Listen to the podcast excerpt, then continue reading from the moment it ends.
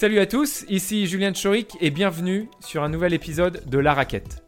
Dans La Raquette, j'interviewe des acteurs de sport de raquette passionnés, comme des sportifs de haut niveau, des gérants de magasins, des présidents de clubs ou des arbitres. Je les questionne sur leur parcours, leur quotidien et leur vision du sport. L'objectif de ce podcast, vous donner envie d'appliquer leurs conseils ou de suivre leur parcours, de vous rendre meilleur sur les terrains et en dehors, soulever les obstacles et les problématiques rencontrées par ces intervenants, et surtout, surtout, participer au développement du sport, indispensable à notre bien-être.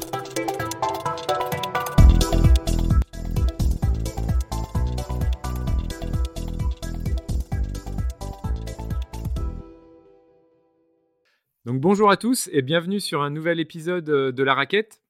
Un épisode où aujourd'hui j'accueille euh, Antoine Chouissa, donc qui est directeur commercial du groupe BDE.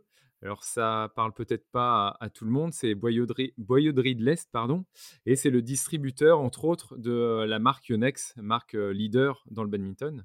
donc bonjour Antoine. Bonjour, bonjour. donc merci d'être avec nous aujourd'hui.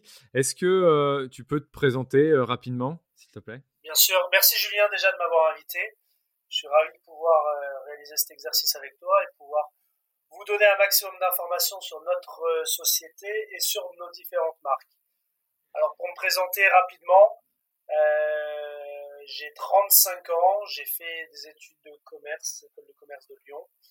Euh, suite à ça, j'ai eu la chance d'intégrer plusieurs groupes, notamment en stage dans le digital comme Microsoft, avec la plateforme MSN à l'époque, c'est vous dire si je suis vieux. Ensuite, j'ai eu la, je suis rentré dans un groupe d'ingénierie, de conseil en ingénierie, où j'ai travaillé pendant deux ans à Lyon. J'ai rejoint le groupe Leroy Merlin pour enfin, euh, après trois ans d'expérience chez Leroy Merlin, rejoindre la BDE, qui est, un, qui est une société familiale, je suis maintenant depuis six ans en poste euh. Oui, donc comme tu me dis, c'est une, une, société familiale. Euh, est-ce que tu peux un peu plus nous en expliquer, enfin l'histoire un peu de la, de la, de la, structure et comment elle, elle est organisée aujourd'hui? Oui, très bien. Alors BDE déjà c'est un nom un peu barbare, ça veut dire Boyauderie de l'Est. Sous ce, sous ce mot euh, que peu de gens connaissent au final se cache une histoire. Alors une histoire qui a démarré il y a à peu près 100 ans par euh, mon arrière-grand-père au Maroc, qui était qui a créé, monté de toutes pièces, une usine de boyaux, de transformation du boyau, d'où le nom boyauderie. Alors le boyau, ça servait à plusieurs choses. Euh, il y avait plusieurs utilisations et plusieurs transformations de, cette matière première naturelle, dont notamment tout ce qui est cordage de raquettes de sport. Donc voilà notre introduction et notre, et notre, euh, premier pied dans, le monde de la raquette. Dans les années 60, euh, Boyauderie de l'Est s'est installée à Strasbourg. On est toujours à Strasbourg, à côté des abattoirs, puisque notre matière première venait des abattoirs. Et on a été euh, dans les leaders mondiaux, avec certains, euh, certaines autres sociétés que vous devez forcément connaître, comme Babola. On était dans les leaders mondiaux de la production et de la distribution de, de cordage en boyau naturel. Alors vous n'êtes pas sans savoir que le, le cordage naturel, euh, aujourd'hui, il n'y en a plus beaucoup, que ce soit en tennis ou en badminton. Seuls quelques champions jouent encore en corde naturel, puisque le synthétique est venu dans les années 80 supplanter le marché du, boyau naturel. Donc voilà d'où voilà on vient. On vient du milieu du tennis et du badminton à travers la production et euh, la distribution de, de boyaux. Ok, et aujourd'hui, quand tu dis que c'est une entreprise familiale, donc c'est la famille Chouissa qui est aux, commandes de, ce, de cette société alsacienne? La dynastie Chouissa est, est encore là, tout à fait a été créé par un arrière-grand-père qui s'appelait déjà Chouissa, transmis à son fils qui était un Chouissa, puis à mon père et à mon oncle. Et moi, je suis la quatrième génération à travailler au sein de cette, de cette société familiale. Euh, ça revêt une importance capitale pour nous, hein, le, cet, cet, aspect d'héritage. Donc aujourd'hui, mm. oui, BDE est un groupe familial. Ok. Par rapport aux, différents sports que vous distribuez, différentes marques, est-ce que tu peux nous dire rapidement un peu les, marques que vous avez et dans quel sport vous, commercialisez Tout à fait. Alors, l'histoire est, toujours bien faite. Elle est faite de beaucoup de rebondissements, de plein de péripéties. Euh, et forcément, dans les années 80, début des années 90, quand le boyau a commencé à perdre de la, de intérêt commercial parce que le marché était en, diminution. Forcément, mon père et mon oncle à l'époque qui étaient à la tête de la société ont dû se poser énormément de questions, notamment euh, la question stratégique que vendre? On avait un savoir-faire, on avait une intégration dans le milieu du tennis et du badminton très important en France, mais on n'avait plus de produits à vendre. Et l'un de nos contacts à l'époque, parce qu'on était très introduit dans le milieu du sport de raquette, euh, nous a mis en relation avec Yonex, qui était l'une des, c'est assez rigolo, qui était l'une des seules marques qui n'achetait pas de cordage BDE à l'époque. On travaillait avec Prince, on travaillait avec, euh, avec beaucoup d'autres marques de, tennis, Ed, mais pas du tout avec Yonex. Et Yonex cherchait un distributeur pour la France, donc on a démarré une nouvelle vie en 87, donc ça fait 33 ans aujourd'hui qu'on développe Yonex en France, et depuis plus d'une dizaine d'années en Espagne. Donc ça fait 33 ans qu'on a changé de métier, on est passé de producteur et manufacturier à distributeur de marques de sport. Et quand on met un pied là-dedans, euh, j'espère qu'on est bon. En tout cas, en tout cas vu l'attractivité de notre société ces dernières années, je pense qu'on fait pas que du mauvais travail. Euh, quand on met un pied dans le monde de la distribution, on a plein de nouvelles opportunités qui nous amènent à distribuer d'autres marques. Donc pour revenir à ta question, Julien, de, des marques qu'on distribue, aujourd'hui nous distribuons euh, 12 marques réparties sur trois piliers. Un pilier sport de raquette, un pilier sport collectif et un pilier sport outdoor. Dans chacun de ces piliers, nous avons plusieurs, marques, de manière à diversifier notre activité et couvrir le maximum de sports dans chaque pilier. Donc si on prend par exemple le pôle sport de raquette, nous distribuons à l'heure actuelle trois marques sur la France. Yonex pour le badminton et le tennis. Nous distribuons également Salming, qui est une marque suédoise de chaussures, notamment de chaussures de squash. Et enfin, nous sommes en partenariat avec la marque Nox, qui est l'un des, l'un des leaders de, l'une des marques leaders du marché du padel en Espagne et qui avait besoin de renforcer sa distribution en France. Donc aujourd'hui, depuis un an, nous sommes également sur le marché du padel. D'accord, ok. Et euh, alors c'est bien parce que bon, je vais parler un petit peu de la conjoncture un peu tout au long de l'interview, mais euh, vous êtes enfin un interlocuteur privilégié parce que là vous touchez un peu tous les sports. Euh, le constat un peu que la BDE et toi vous faites du, du, marché selon les sports, enfin que ce soit en sport co, sport de raquette, sport outdoor, qui sort un peu vainqueur pour l'instant et qui sont les grands perdants? Puis peut-être même à l'intérieur des sports de raquette ou des sports co, il y a peut-être peut des disparités aussi? Oui, tout à fait. Alors c'est une question qui est, qui est brûlante d'actualité dans la mesure où effectivement chaque jour on est obligé de se remettre en question parce que les lois, les autorisations, les accréditations, les accords changent tous les jours. Donc 2020, si on doit faire un bilan de cette année un peu spéciale, euh, on remarque un très très fort dynamisme des sports outdoor, dans la mesure où c'est une pratique qui est quand même assez libre. Donc mm. sport outdoor, on va retrouver évidemment euh, le running, le cyclisme, mais également tous les sports de randonnée et les sports pédestres. Et ça, ces sports-là sont hyper dynamiques. Les sports collectifs, on a vécu une année extrêmement difficile. Extrêmement difficile pourquoi? Parce que euh, le sport collectif est de nature euh, de nature euh, collective. Donc on est en il y a des, des, des contacts, ouais, À partir du moment où il y a un contact et un groupe, on se retrouve dans une situation compliquée. Pour vous donner un ordre d'idée, on est euh, à peu près à moins 30, moins 40% de licenciés dans tous ces sports-là. Et on rajoute à ça l'interdiction depuis le 1er novembre de pratiquer le sport collectif jusqu'au 20 janvier.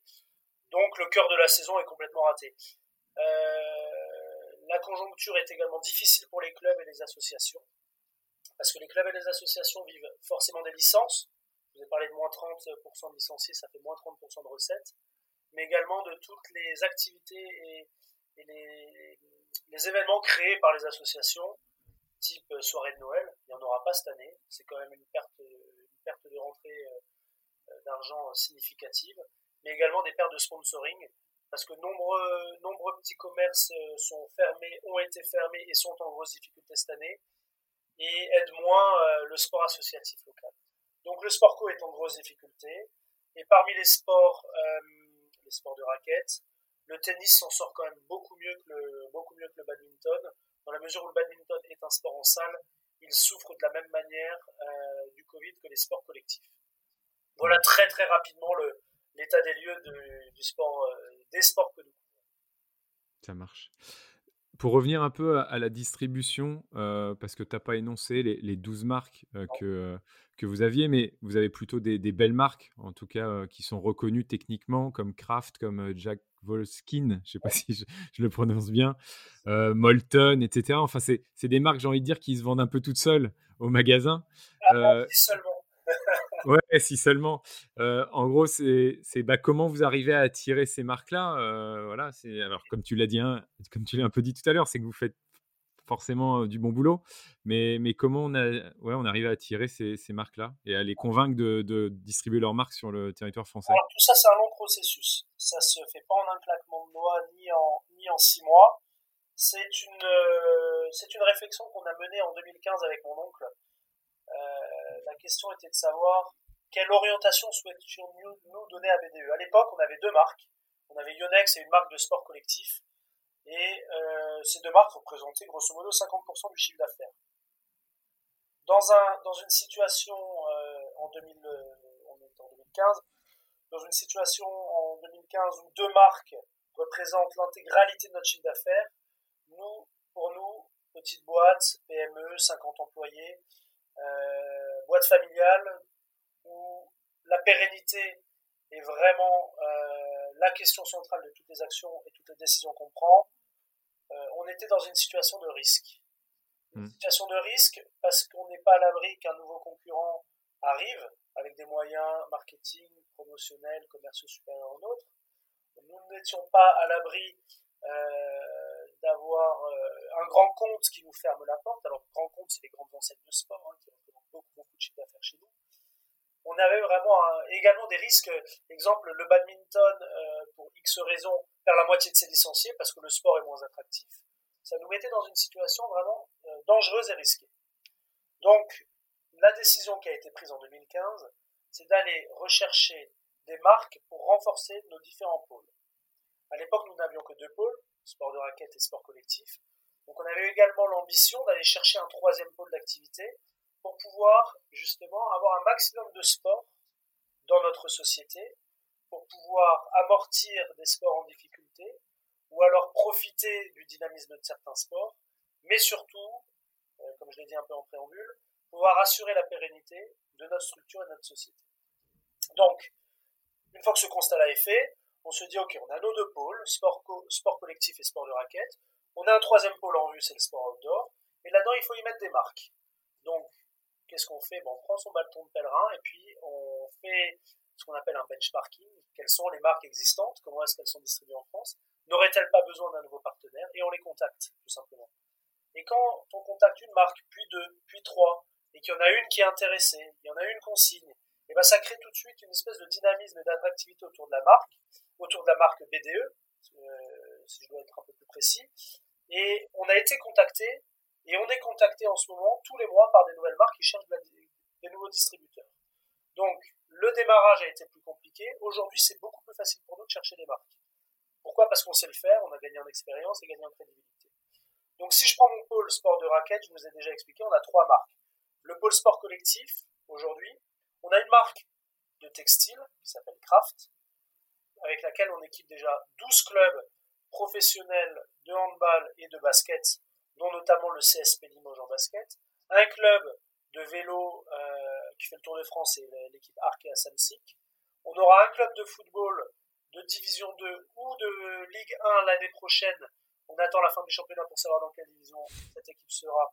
Vous en apprendrez bientôt euh, un peu parce qu'on va l'annoncer. Euh, le meilleur club de volet féminin. Donc on a beaucoup de sponsoring sur le Textile Craft. Et cette marque, nous la distribuons depuis un an et demi. Ensuite, on a une marque de ballon, c'est Molten, où on est leader sur les ballons de basket, les ballons de volley, et on est challenger sur les ballons de handball. Et après, on a également Salming, qui est une marque de chaussures de handball, et une petite start-up alsacienne qui s'appelle Rana, qui, euh, qui, fait des chaussettes de foot technique, qu'on distribue également. Donc on a quatre marques sur le pôle euh, sport collectif. Ok. Le pôle, euh, ouais, vas-y, je te, laisse finir. Excuse-moi. Et enfin le pôle outdoor, on a Kraft sur les sports euh, d'endurance, Jack Wolfskin sur les sports outdoor, donc la randonnée, enfin, on a une marque de lunettes qui s'appelle Bleeze et une marque de gants qui s'appelle Oclair. Ok. Et, pour, une, pour une structure comme vous, donc qui distribuez les, les produits, Comment vous voyez les sites comme Amazon, Cdiscount, enfin qui font des marketplaces, etc. Comment vous positionnez par rapport à ça? Est-ce que c'est une, crainte pour vous ou pas? Alors c'est une très bonne question. Je bégaye un peu parce qu'en fait j'ai pas de réponse absolue. pas de réponse absolue. Bah, bah, donc Joker alors. non non non non, je vais répondre. je vais répondre. Euh, Disons que ces marketplaces, nous laissons nos clients y aller. Ceux qui souhaitent commercer sur les marketplaces d'Amazon et de ses discounts, nous les laissons y aller. Euh, Amazon, nous n'irons pas, nous sommes toutes les semaines euh, appelés par Amazon, nous n'irons pas sur Amazon aujourd'hui, parce que déjà nous estimons que notre métier est un métier B2B. Alors B2B, je vais en deux secondes expliquer ce que c'est, c'est vraiment business to business, c'est-à-dire que nous revendons à des magasins physiques ou des magasins internet, mais nous ne revendons pas au client final. Un joueur de badminton aujourd'hui qui, euh, euh, souhaite acheter du Yonex, on trouvera sur, le site euh, web de tous nos clients spécialisés ou dans les boutiques physiques qui sont, qui, ont, qui sont dans toute la France, mais ne trouvera pas un magasin tenu par Yonex. Donc dans cette, dans cette philosophie-là, nous ne voulons pas prendre un marché qui appartient à nos clients, donc nous n'irons pas sur Amazon. Voilà. Est-ce que j'ai répondu ou pas? Oui. J'ai entendu le aujourd'hui aussi. aujourd'hui, aujourd'hui et demain. Nous n'irons pas sur un Ok. Euh, on, va parler un peu plus de, de Yonex euh, parce que ça, ça, parle un peu plus aux gens que, que Kraft peut-être et, et, Salming, etc. Euh, donc là, Yonex, vous avez signé il n'y a, a, pas longtemps le partenariat donc avec la fédération. Tout à fait quelle était la motivation de signer ce contrat, donc qui comporte, je crois, l'équipement complet des joueurs de l'équipe de France, et ça jusqu'au JO, je crois. Est-ce que c'est vous, BDE, en tant que distributeur Yonex France, qui avez eu cette motivation? Est-ce que c'est Yonex Monde, entre guillemets, qui vous a poussé un peu à le faire? Comment ça s'est passé? Alors déjà, on entretient avec la Fédération française de badminton des relations privilégiées depuis très très longtemps. On est partenaire titre euh, de, des internationaux de France, de badminton, qu'on lieu chaque année à Paris. Et ça fait des années et des années qu'on court après la fédération parce que nous souhaitons les équiper. Les équiper notamment pour bénéficier de leur image. Euh, sur un contrat tel que l'équipe de France, un distributeur tout seul, comme BDE, a moins de capacité d'investissement que, euh, de s'associer avec la marque internationale Yonex. Et l'équipe de France, c'est une équipe nationale dont la portée euh, marketing, la portée euh, de visibilité, en termes de visibilité, elle est forcément nationale, mais également européenne, et encore plus mondiale, puisqu'on est, euh, l'équipe de France joue sur tous les, tous les continents chaque année. Donc ça apporte vraiment de la crédibilité et encore plus de visibilité à la marque Yonex. Donc on est associé à Yonex International sur ce contrat en particulier, puisque la portée n'est pas que nationale, elle est mondiale. Et nous souhaitions aller jusqu'au JO 2024 qui se dérouleront en France pour pouvoir les, accompagner jusqu'à ce super événement. D'accord. Pour les. Euh, alors, vous, vous, sponsorisez quelques joueurs en France, euh, dont par exemple les frères euh, Popov, je crois, Arnaud Merclé, Brice Leverdez. cette politique-là, elle est menée par BDE uniquement, de choix de quels joueurs vous allez sponsoriser? Est-ce qu'elle est soutenue aussi par Yonex International? Et quelle est la deuxième question? Quelle est la politique d'investissement, enfin d'investissement, de, budget sponsoring euh, de la BDE sur la, France? Ok, donc il y a plusieurs questions dans la même question. Ouais. Euh, il est toujours, il est toujours, euh, il est toujours très important pour une marque comme Yonex d'équiper les meilleurs joueurs. Nous sommes aujourd'hui leaders du marché du badminton en France, également mondialement. Nous souhaitons le rester, et cela passe par plein de facteurs.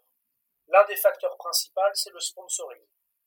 Le sponsoring, c'est équiper un joueur, une équipe, une nation, un club avec nos produits, euh, ce qui permet de crédibiliser notre offre et puis de créer de la demande autour de nos, produits.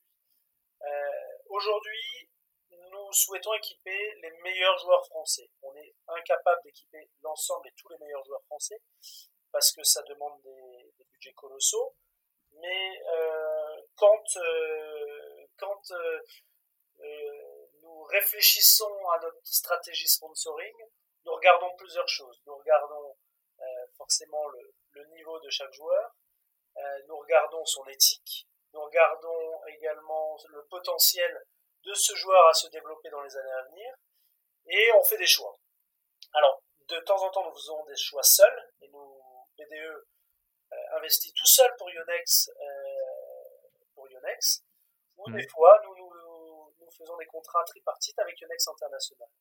Alors, il y a quelques noms qui sont ressortis. Ces noms sont évidemment les meilleurs noms français. Euh, mais on pense, on pense également à d'autres joueurs qui sont très très bons. Mais ces joueurs-là sont tous des contrats, euh, bénéficient tous de contrats qui sont à la fois portés par la France et par Yonex International. D'accord. Alors, question peut-être un peu piège, euh, à l'heure où, euh, où il n'y a pas beaucoup de tournois et donc il y a peu de visibilité donc, à travers ces joueurs-là, comment se passent les négociations, s'il y en a, avec les, les joueurs et les contrats des joueurs? C'est une question difficile. Euh, très clairement, nous, on n'a pas été préparés. moi, j'ai jamais été formé à gérer le Covid. Ouais. très clairement. Les ah bon? joueurs, non, non. Les joueurs, eh ben, eux, ils rêveraient de pouvoir jouer. On a effectivement rediscuter avec l'ensemble de nos clubs, de nos joueurs, des fédérations qu'on soutient, pour essayer de trouver des accords euh, de manière à pouvoir continuer à aider nos, nos partenaires, euh, mais également qu'ils prennent euh, en compte la situation exceptionnelle qui nous arrive. Euh, je rentrerai pas dans les détails, je donnerai pas de montant, je donnerai pas, mais je peux vous dire que l'ensemble de la profession joue le jeu euh, et on a réussi à trouver des accords, des arrangements sur chacun des contrats, de manière à pouvoir passer ensemble ce cap. Un partenariat, c'est très important quand ça va bien, mais c'est encore plus important quand ça va mal. On laisse pas tomber un joueur, et puis un joueur ne nous laisse pas tomber quand on est dans des moments plus difficiles. Ça marche. pour parler un peu de Yonex, comme tu l'as dit, euh, c'est aujourd'hui, euh, alors j'ai pas les chiffres exacts, mais voilà la marque un peu connue, enfin la plus connue et en tout cas la plus visible en France et puis dans le monde sur le badminton.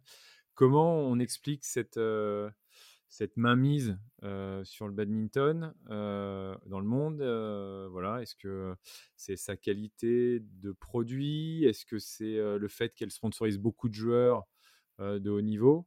Est-ce que c'est parce que c'est une, une marque qui est, qui est là depuis longtemps? Est-ce que c'est le tout? C'est le tout regroupé C'est quoi ton, ton avis? C'est une, excellente, c'est, une excellente question et puis la réponse a déjà été donnée dans la question, donc euh, je vais te laisser parler justement. euh, Yonex, c'est une, euh, Yonex, c'est avant tout des manufacturiers. Euh, c'est une boîte qui est dirigée, qui est conduite par l'ingénierie. Nous avons des produits d'une qualité, d'une finition exceptionnelle.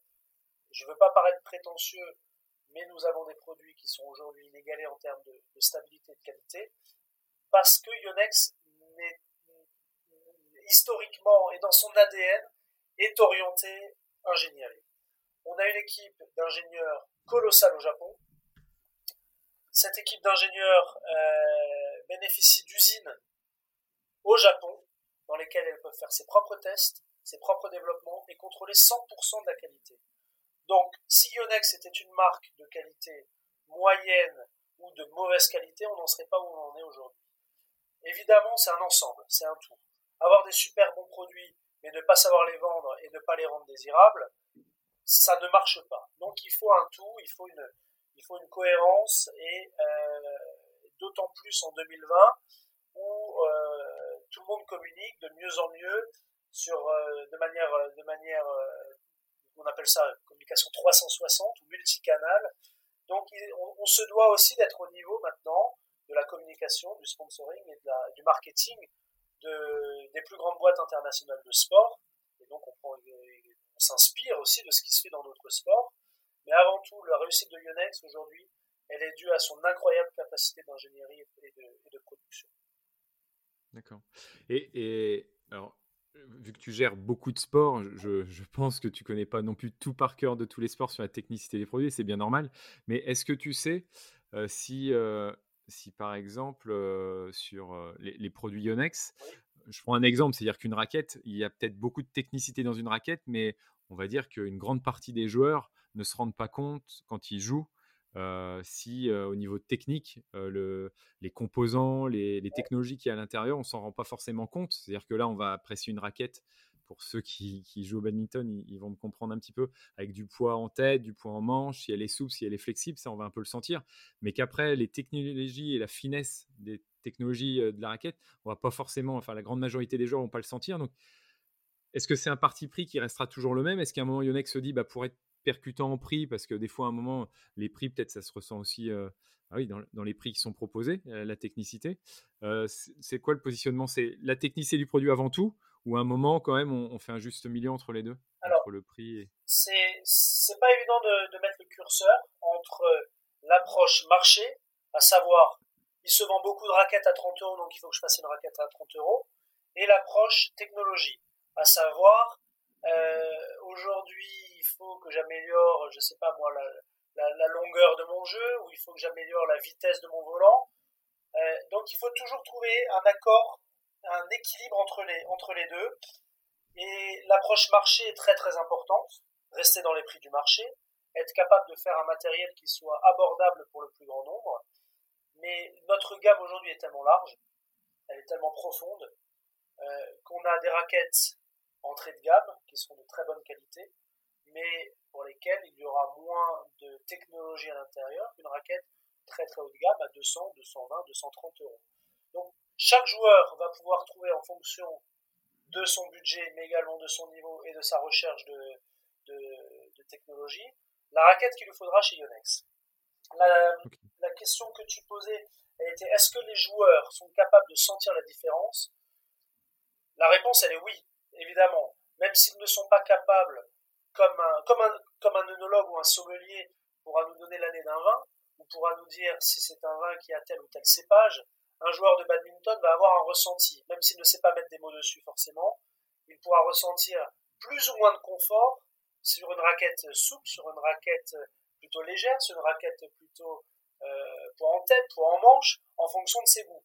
Donc il y aura de toute manière une attirance naturelle vers un type ou un autre type de raquette, et après il choisira en fonction de sa, de sa capacité d'investissement.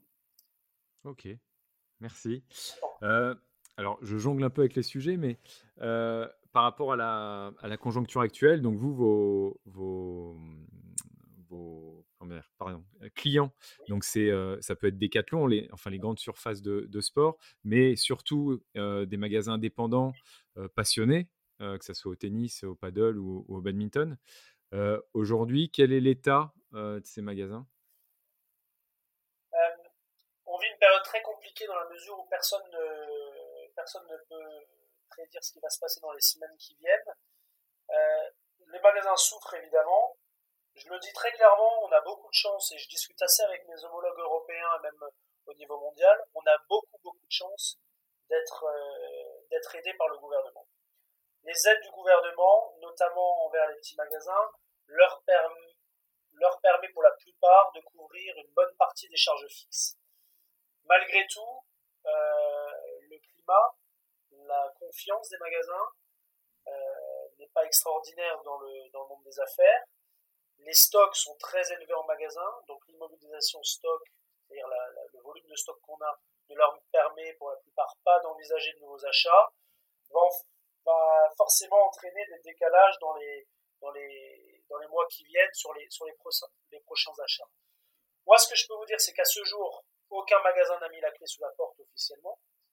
J'espère qu'il y en aura le moins possible, voire pas du tout. Euh, on est très proche de nos magasins, on les suit très près, on essaie de les aider en trésorerie, de les aider, de pouvoir faire des décalages de livraison. On essaie de trouver des accords commerciaux qui, permettent à tout le monde de vivre, parce qu'on fait partie du même écosystème. Nous, Yonex, on a besoin des magasins indépendants spécialisés. Sans eux, il n'y aurait pas de badminton et le badminton ne se serait pas développé comme il s'est développé les 20 dernières années c'est le principal moteur du développement du badminton, ces magasins-là. Donc on a besoin d'eux et on va tout faire, nous, BDE, Yonex, pour pour les aider à s'en sortir. Mais le climat est difficile. D'accord. Alors, c'est bien que tu mettes en valeur les, magasins indépendants comme tu le fais. Euh, après, il y a toujours le, enfin encore plus aujourd'hui, où le e-commerce, je pense, sort un peu vainqueur de, cette année-là. Euh, comment tu vois dans le futur un peu cette, euh, tu vas peut-être parler d'omnicanalité entre les, entre les deux, mais entre magasin indépendant versus e-commerce. Est-ce que le magasin indépendant physique a, encore des chances de, tenir bon? C'est une question, c'est une question difficile. C'est une question très difficile à, la réponse. je pense qu'il n'y a pas de réponse. Il y a une réponse par magasin. Je vous prends un exemple euh, très concret. Je crois qu'en Allemagne, il y a six fois plus de magasins indépendants qui ont leur propre site web qu'en France, en proportion. C'est mmh énorme. Les magasins allemands se sont euh, vraiment digitalisés, omnicanalisés, je ne sais même pas si ça se dit. Ouais, on va l'inventer. On, l'accepte. Euh, en France, il y a un retard très important des magasins vers le digital. Euh, cette année, évidemment, ceux qui ont, mais ils ont souffert, ceux qui ont le moins souffert sont les sites web, forcément, puisque le, le consommateur n'a pas spécialement envie de se déplacer et souvent, bien souvent, euh, trop souvent cette année, les magasins ont été fermés. Donc trouver porte close ne permet pas d'acheter un produit chez un, chez, un revendeur. Donc le, le consommateur s'est naturellement tourné vers le, vers le digital et le e-commerce. Donc je pense que les deux vont continuer à cohabiter, à coexister. On parle à peu près, d'après les dernières études, d'à peu près 30-35% du marché du badminton fait online. Donc il reste quand même 60%, 65% fait en magasin. Donc il y a un vrai avenir pour le badminton en magasin. Et le badminton euh, est un sport également euh, très social où les interclubs, euh, les compétitions sont gérées par les magasins physiques, pas par le digital. Les clubs sont suivis par des magasins physiques. Pourquoi? Parce que le, le, club a besoin de floquer ses produits, a besoin de réactivité sur le cordage, a besoin de réactivité sur l'apport de volant, etc. Donc le magasin physique a vraiment son épingle, son, son, son, a vraiment son, son avenir en commun, dire. on dire. Et euh, je pense qu'il y a quand même une petite mutation à effectuer euh, vers le digital. Ok. Alors, dans la raquette, on parle pas que de badminton, mais vu que Yonex est un peu la marque euh, de, de badminton, c'est là-dessus qu'on a pas mal parlé. Si on parle du paddle et tennis, donc qui sont deux marques aussi que, que vous distribuez, alors là, alors, je pense savoir que vous partiez de, plus loin, vous n'étiez pas leader dès le départ comme avec Yonex en badminton. quel regard vous avez sur l'essor du paddle versus le tennis qui, qui, commençait à stagner Alors là, vu la conjoncture, peut-être qu'il retrouve un peu de couleur parce qu'on peut y jouer dehors. Mais c'est quoi votre regard sur les, deux pratiques et sur l'avenir de ces deux pratiques? Alors, il y avait une première question que j'ai notée. on vient de très loin en tennis, c'est vrai. Il faut savoir que Yonex a toujours fait du tennis on a toujours eu des, on a toujours des champions.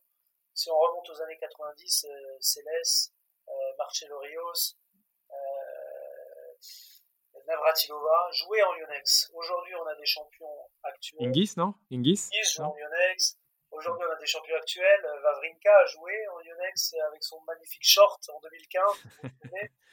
Kyrios, mais surtout une, grande dame dont on parle beaucoup actuellement, Naomi Osaka joue en Yonex. Donc Yonex a toujours été présent dans le tennis, mais il y a une énorme différence entre le tennis et le badminton. Le tennis est encore actuellement un sport qui est plutôt drivé par le côté marketing et image plutôt que le côté technologie. Yonex, comme je vous l'ai dit, a toujours été drivé par la technologie.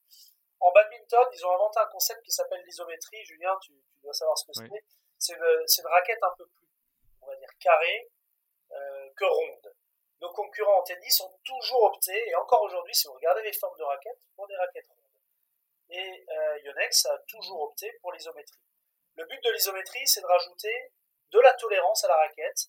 De la tolérance, ça veut dire quoi? Ça veut dire que si je, si je frappe euh, ma balle sur un bord de la raquette, je vais quand même garder du contrôle et de la puissance. Sur une raquette ronde, il y a beaucoup moins de tolérance, beaucoup moins de confort, et donc, si on tape si on décentre la balle, le terme exact c'est décentrer la balle, on va perdre énormément en contrôle et en, et en, et en puissance de frappe.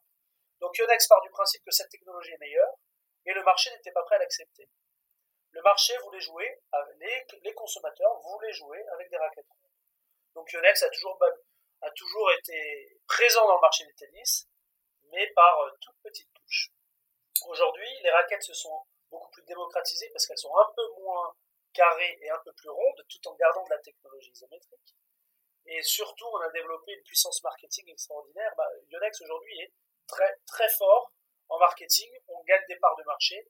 Et pour vous dire la vérité, en 2020, Yonex en tennis, on fait de la croissance par rapport à 2019. On est en croissance depuis 5 ans, constante, croissance à 2 ou 3 chiffres par an. Bon, ça nous arrête de faire 3 chiffres. Et aujourd'hui, on se positionne très clairement comme quatrième marque en France de tennis, derrière les trois gros leaders. Euh, et nos ambitions sont loin d'être euh, loin. La deuxième question concernait le paddle versus le tennis. La Fédé française de tennis a récupéré dans son giron le, le paddle et essaye de développer ce sport-là.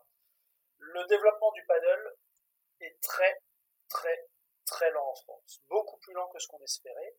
Parce qu'il y a plusieurs problèmes aujourd'hui dans le marché du paddle en France. Le premier problème, c'est qu'il y a un développement du paddle via des salles privées et le développement du, du paddle via euh, les clubs de tennis qui sont plutôt publics ou fédérales. Euh, un club privé a des objectifs de rentabilité. Un club euh, de tennis n'a pas forcément les mêmes, obligations de rentabilité. Donc on se, on se, retrouve avec un marché où les prix peuvent être très très différents, suivant qu'on joue dans un club privé ou dans un club, ou dans un club de tennis. Et l'accès à la pratique n'est aujourd'hui, à notre sens en tout cas chez BDE, pas assez mis en, valeur par la fédération. Euh, l'objectif de la fédération, c'est forcément euh, de conserver un certain nombre de licenciés dans sa fédération. On sait que le tennis est en perte de licenciés tous les ans depuis une dizaine d'années. Le paddle est un moyen pour la fédé d'arrêter, de stopper, voire l'hémorragie, voire d'avoir à nouveau de la croissance. Mais pour l'instant, la formule n'a pas été trouvée. D'accord. Et est-ce que ça, ça, vient des, des clubs de tennis qui veulent peut-être pas nécessairement muter et transformer leur cours de tennis en cours de paddle? Parce que c'est des gens qui, qui sont plutôt pro-tennis et qui n'ont peut-être pas envie. Est-ce que c'est, possible. Le développement des infrastructures est beaucoup trop lent pour développer le sport euh, par rapport au potentiel qu'il a de développement. On devrait aller beaucoup plus vite, mais on manque d'infrastructures. Et je crois que pour les, les, les, salles privées, c'est un peu compliqué de, de, s'en sortir économiquement. Donc voilà, on est, il y a une équation qui n'est pas, qui est pas résolue pour l'instant. Ok, euh, alors, on va reparler de toi un peu individuellement. Euh, ce qui me plaisait aussi dans, ta personnalité, dans ce que tu as fait là, il n'y a, pas très longtemps, c'est que tu as, participé à une réunion donc, avec euh, la ministre des Sports pour, la, bah, pour faire un état des lieux un peu du, du milieu sportif. Est-ce que tu peux un peu nous expliquer comment ça s'est passé et nous expliquer un peu les, les, sous, les souterrains, enfin les backstage un peu de ces réunions euh, secrète ou pas secrète, mais où, découlent toutes les, toutes les règles après qu'on doit, qu'on doit subir, magasin ou, salle ou gymnase? À la fin du premier confinement, au mois de juin, j'ai été appelé par la, ça s'appelle l'Union Sport et Cycle. L'Union Sport et Cycle, c'est, si je dois traduire un peu plus vulgairement, c'est le syndicat des, entreprises du, monde du sport. Donc, toutes les entreprises du sport en France euh, participent à cette, euh, à cette association, à cette, à cette union. Et euh, l'Union Sport et Cycle a été missionnée par le ministère pour choisir une dizaine de sociétés du sport représentatives du marché du sport pour faire un état des lieux à la Madame la ministre. La rencontre a eu lieu fin juin et tout le monde s'est exprimé auprès de la ministre sur l'état du sport en France les conséquences de ce premier confinement, qu'elles soient économiques, sociales, euh, voilà, quelles sont les actions qu'on pourrait mettre ensemble. Et nous avons essayé de définir des actions à mettre ensemble collectivement, quelles que soient les marques, de manière à pouvoir soutenir la reprise du sport en septembre. Malheureusement, en novembre, on se, retrouve à nouveau confiné. Donc, les actions menées en, septembre n'ont pas pu aboutir, telles qu'on aurait aimé le, aimé le faire. en tout cas, c'est très intéressant d'être invité au ministère. Et si je peux vous dire une chose, c'est que euh, l'image qu'on voit à la télé du ministère et ce qu'on ressent quand on est à l'intérieur est très légèrement différente. Euh, ce sont des gens normaux. Euh, L'ambiance était très très décontractée et on a pu avoir des échanges francs échanges constructifs sur vraiment l'état du, sport en France. L'idée c'était de mettre aucune barrière et de dire ce qui va, dire ce qui va pas et essayer de trouver des solutions. Bon, alors là, tu éveilles ma curiosité. en gros, j'ai des questions à te poser un peu. Puis je pense peut-être les auditeurs, ils, aimeraient en savoir plus parce que on a, et puis là, en ce moment, il y, en a certains qui, tapent sur le fait que voilà, on est, on est euh, dirigé aujourd'hui par des gens qui sortent tous de l'ENA, qui ne connaissent pas forcément le terrain, euh, la vie d'un restaurateur, la vie d'un gérant de, de, petite société, un indépendant, etc. Euh, est-ce que là, quand vous êtes quand vous avez été invité par Madame la Ministre et puis ses, conseillers, est-ce que vous aviez l'impression qu'ils maîtrisaient les sujets? Est-ce qu'ils attendaient que vous leur donniez un peu les pistes? Comment tu l'as ressenti? Si tu peux, si tu peux le dire. Euh, bon, je vais parler, de manière très transparente. En juin, on faisait un peu plus les malins qu'aujourd'hui. La première vague était derrière nous, le nombre de cas était très bas. On était tous très confiants sur une reprise du sport totalement normale pendant l'été et une saison sportive qui allait se dérouler euh, de manière, euh, quasi normale. la conséquence, c'est que c'était pas le cas. Donc aujourd'hui, je regarde ça avec un œil un peu différent du mois de juin. Euh, la ministre avait des budgets et euh, a orienté ses questions pour pouvoir orienter ses investissements budgétaires dans les différents, les différents euh, champs d'action qu'elle avait, que ce soit le tourisme sportif, les équipements, le, le, monde associatif, les petites entreprises, les petits commerçants, les plus grosses entreprises, les gros retailers, et puis les marques comme nous. Ah oui, parce que donc tout, tout est regroupé, c'est-à-dire que quand on parle du ministère des Sports et que c'est Roxana Mariciano qui, qui, gère un peu l'enveloppe qui est peut-être donnée par euh, M. Castex ou M. Macron, euh, les, les, magasins, les entreprises, le secteur commercial du sport rentrent dedans aussi. Non, non, non, non, non. elle avait des budgets de développement pour de la communication, pour euh, des développements d'infrastructures, etc. Moi, je ne suis pas du tout dans les détails de ces investissements, D'accord. Mais bon, les sommes évoquées étaient assez flatteuses. Euh, et, elle nous a demandé à plusieurs euh, reprises notre opinion sur, sur le type d'investissement et comment, et comment orienter les investissements pour aider à la reprise du sport. Mais, sans, mais on n'a pas été partie prenante de la décision, nous avons juste donné notre avis. Oui, oui, je comprends. Et donc, pour répondre à la question, ils semblaient euh, maîtriser leur sujet ah, ou pas? Ouais, en jouant, on était plutôt en maîtrise. D'accord, ok. On a la réponse. Allez, Ok. Bon, on va se tourner vers un futur un peu plus euh, positif. On s'imagine, je sais pas, dans un an, voilà, on est tous vaccinés ou euh, la moitié de vaccinés, on ne sait pas, on verra euh, que ça va bien. Pour toi, parmi, j'ai parlé des sports et l'état des lieux de 2020 où l'outdoor, tu disais, voilà, avec une pratique libre dehors, forcément à exploser. si on se cantonne sur les sports de raquettes, comment tu vois l'avenir de chaque sport de raquette, squash compris, sur, en termes de pratique et donc ça veut dire les, qualités de la, du sport en lui-même en termes de praticité? Euh, On a trois sports, badminton, tennis et padel, qui vont réagir différemment. Je pense que si on rouvre le 20 janvier euh, de manière normale, la saison de tennis 2020 et l'année de tennis 2021 sera euh, quasi normale. Parce qu'on joue à 30 mètres l'un de l'autre, parce qu'il n'y a pas de contact, etc. Et le tennis, je pense, euh, va plutôt bénéficier de cette crise sanitaire. Le panel reste une énigme. Euh, va-t-on enfin développer ce sport? Va-t-on développer les infrastructures? Tant qu'il n'y a pas ce développement-là, ça va continuer à, à vivoter. Euh, autour de 50 000 pratiquants par, sur le territoire français. Alors pratiquants, licenciés? Je crois qu'il y a 50 000 pratiquants. D'accord, ok. De, de padel, qui ne sont pas forcément licenciés. Et enfin, le badminton, c'est un peu plus l'interrogation. Va-t-on ouvrir les salles en janvier? Si on rouvre en janvier, va-t-on pouvoir aller au bout de la saison sportive 2021 Nous, euh, BDE, Yonex, on table sur une reprise normale du sport à partir du mois de juillet-août. Mais il va falloir aller rechercher les 20 ou 25% de, licenciés en moins cette année. Donc ça va pas être évident. Euh, l'année de badminton risque d'être un peu plus difficile que l'année de tennis de badminton. Et donc, pour récupérer ces 20-25% de, de, pratiquants badminton, vu que l'élection euh, fédérale est bientôt, qu'est-ce qu'il faudrait faire, d'après toi? Euh, Continuer, c'est le travail qui a été fait depuis 20 ans. Je pense que c'est une bonne chose. La base est là. On sait qu'il y a à peu près 30% de renouvellement chaque année, donc de turnover des licenciés. C'est-à-dire qu'il y a 30% de licenciés qui ne se réinscrivent pas. Il y a chaque année 30% de nouveaux inscrits. Donc espérons que les 20 à 30% de personnes qui n'ont pas pris leur licence sont euh, des badistes euh, qui ne qui, n'ont jamais fait de bad. Vous voyez ce que je veux dire?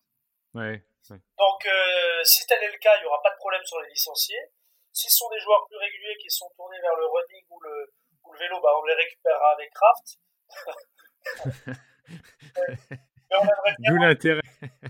Exactement. Bah, mais tu, tu, disais, tu disais tout à l'heure que, que tu n'avais pas été formé pour une crise Covid, mais au final, le fait d'avoir pris 12 marques dans 12 sports différents, en gros, ça, c'était quand même un, peu l'anticipation. On a vraiment fait ça pour être euh, capable de supporter les crises.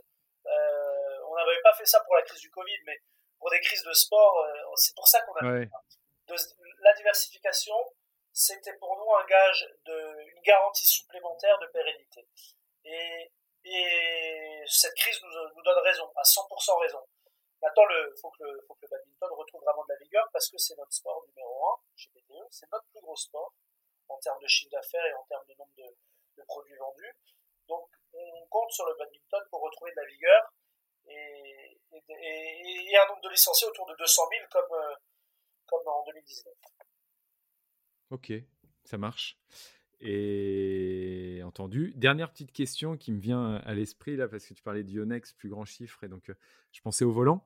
Euh, l'avenir du volant, pour toi, il reste en plume? Il va, il va, il va bifurquer un peu sur euh, un, hybride. comment tu vois l'avenir du volant? Ah, c'est, une question, une question complexe.